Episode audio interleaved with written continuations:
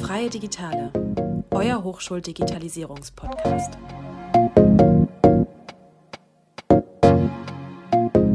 Herzlich willkommen zu Umgekrempelt. Mein Name ist Sebastian. Und ich bin Mandy.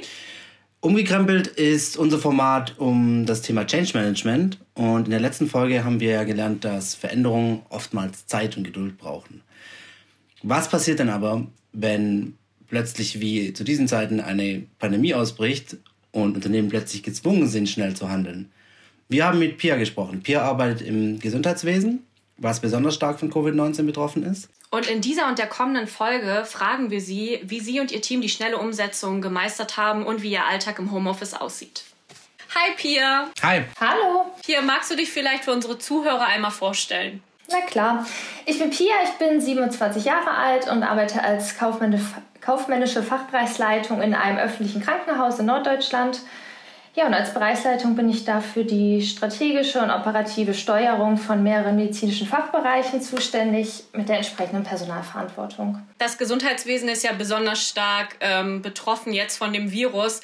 Wie wurde bei euch kommuniziert, dass es jetzt für euch ins Homeoffice geht? Ja, man muss da einmal vorweg sagen, dass es im Krankenhaus mit dem Thema Homeoffice ja nicht ganz so einfach ist. Also ein, einfach aufgrund der Dienstleistung, die wir anbieten dadurch, dass Medizin ja doch von Mensch zu Mensch gemacht wird, äh, macht es das teilweise schwierig bis unmöglich, das von zu Hause durchzuführen.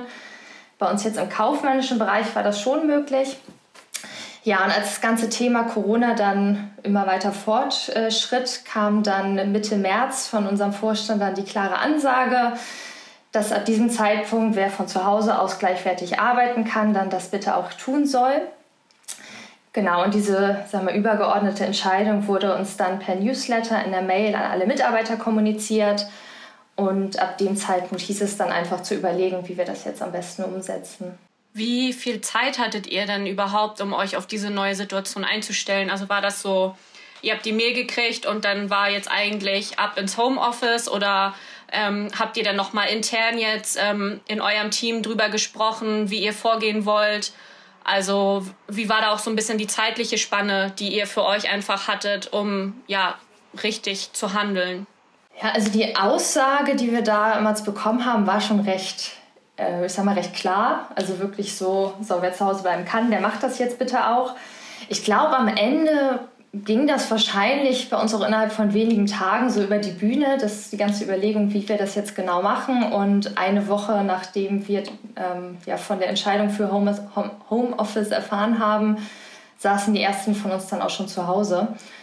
Aber ich glaube, wir sind da auch so ein recht dynamisches Team, wo wirklich alle an einem Strang gezogen haben und auch gesagt haben, gut, wir müssen das jetzt auch schnell machen, weil es war ja doch eine Extremsituation. Wart ihr denn überhaupt auf solch eine Situation halt ähm, vorbereitet? Jetzt gerade, du hast ja am Anfang erwähnt, dass es ja auch eher schwierig ist, zum Teil Aufgaben im Homeoffice zu erledigen, die ihr jetzt tagtäglich im Büro zu bewältigen habt. Gab es denn überhaupt diese ja, organisatorischen Mittel beziehungsweise halt auch Software, genug Laptops etc. halt einfach, damit ihr auch wirklich direkt ins Homeoffice gehen konntet? Oder gab es da irgendwelche Barrieren, die euch den Anfang schwer gemacht haben? Ja, das ist tatsächlich eine gute Frage. Ich sage mal so teils, teils. Also das Konzept Homeoffice an sich war bei uns nicht neu im Unternehmen, war aber doch immer so ein bisschen mit dem Klischee irgendwie Sonderlocke belegt und man musste das immer ganz genau begründen, warum man das möchte und es musste ein Antrag gestellt werden. Ja, dann brauchte man die technische Ausstattung für zu Hause, besondere Kennungen, besondere Kennwörter.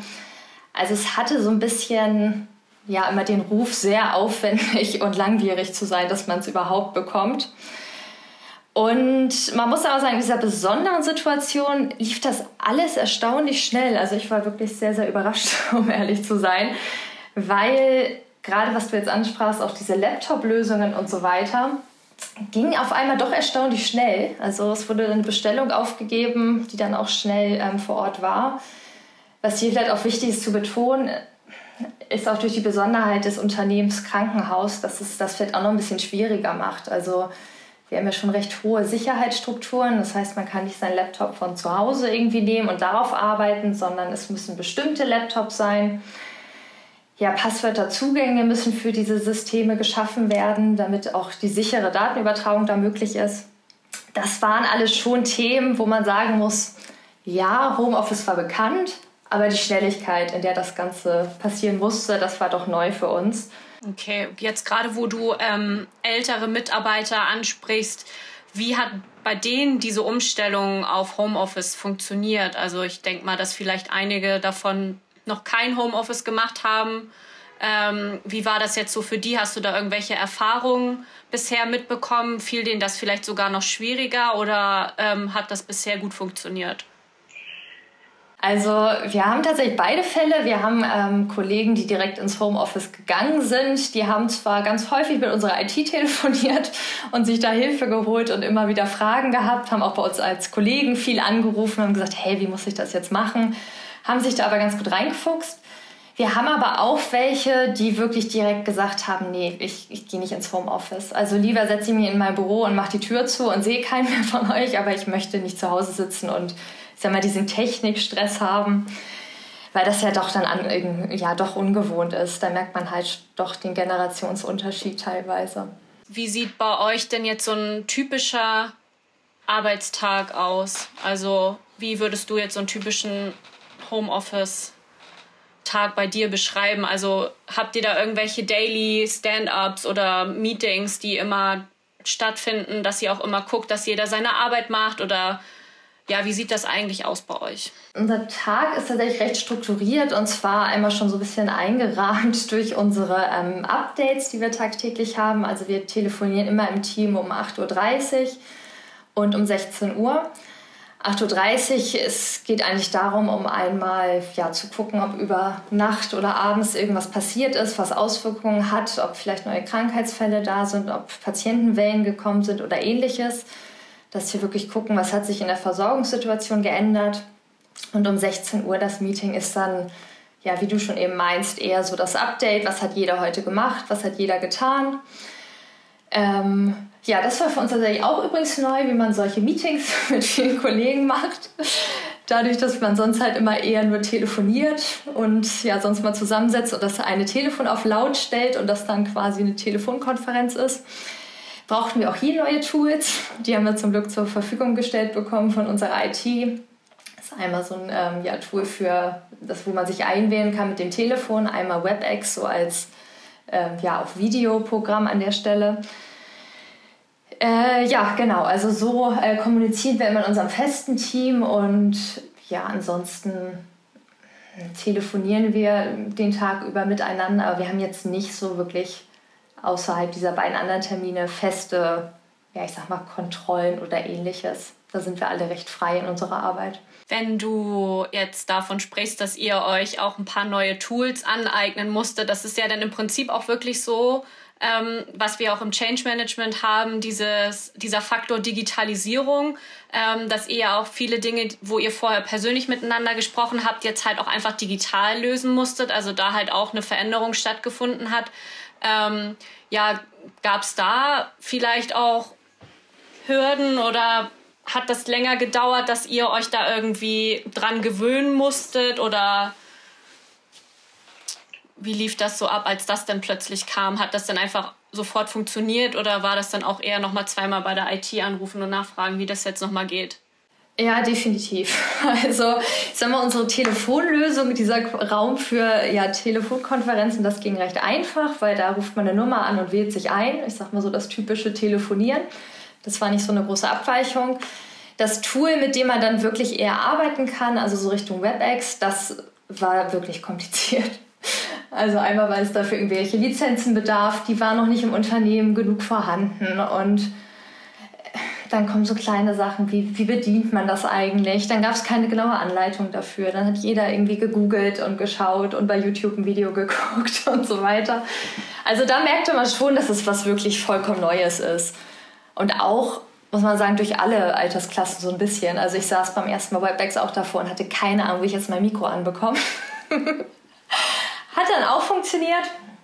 Aber ja, wie du sagst, dieser Bereich, verschiedene Tools und so weiter, das haben wir um es vielleicht auch einmal kurz anzuschneiden als Punkt, also haben wir auch zum Beispiel im medizinischen Bereich gemerkt. Ähm, was wir jetzt neu haben, um unsere Patienten zu versorgen, ist zum Beispiel auch eine Videosprechstunde.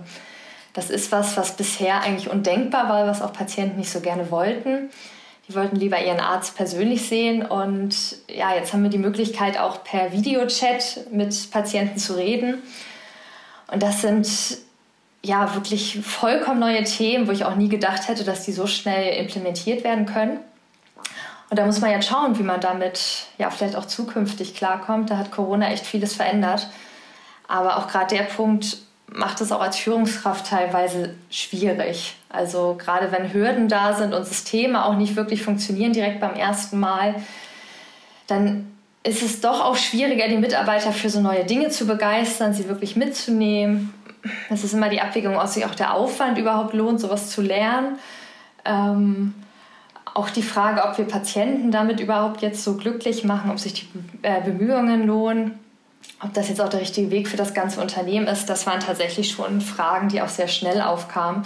Vor allem, weil man nicht weiß, wie das Ganze jetzt weitergeht. Also führen wir diese ganzen Tools ein und in ja, gefühlt paar Wochen ist das Ganze wieder vorbei und wir hatten halt viel Aufwand für nichts oder dauert das jetzt wirklich bis zum Ende des Jahres und wir werden das jetzt regelhaft nutzen? Okay, da, da würde mich aber dann in dem Punkt interessieren, hm, meinst du, dass die ganze Corona-Situation vielleicht nicht auch eine Chance für euch ist, euch noch teilweise neu aufzustellen, irgendwelche nachhaltigen Veränderungen umzusetzen? Äh, so wie du es ja gerade gesagt hast mit der Videosprechstunde das gibt es ja auch zum Beispiel bei, bei Landärzten und sowas gibt es ja. ja. ganz oft mittlerweile, ähm, weil wir einfach die, die Ärzteabdeckung auf dem Land nicht mehr so haben.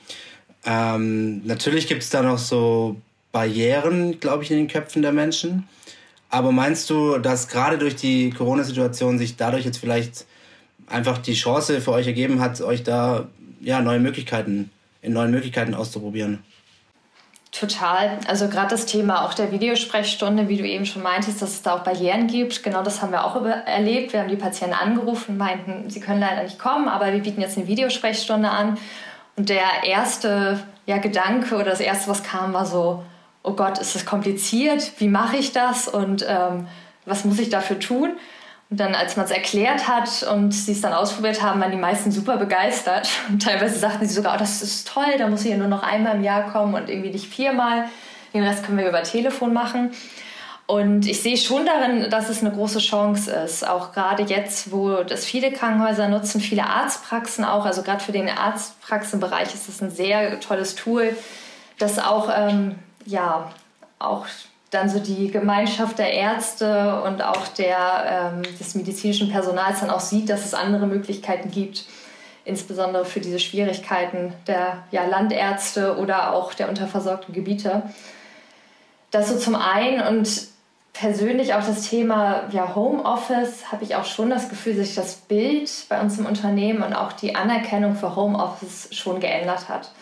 Das war vorher immer irgendwie so eine Sonderlocke für ja, so besondere Leute oder für irgendwelche Leute, die halt vielleicht nicht immer zur Arbeit kommen können aus irgendwelchen Gründen.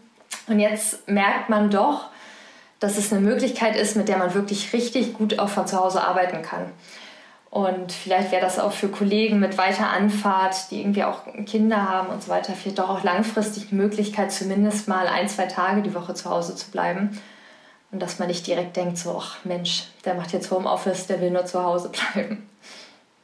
So viel zum ersten Teil unseres Gesprächs mit Pia. Wir hoffen, es hat euch gefallen und ihr schaltet auch in der nächsten Woche wieder ein, wenn wir mit ihr darüber sprechen, ob sie einen persönlichen Vorteil aus der Krise zieht und ob sie denkt, dass dieser Wandel ein nachhaltiger für ihr Unternehmen ist.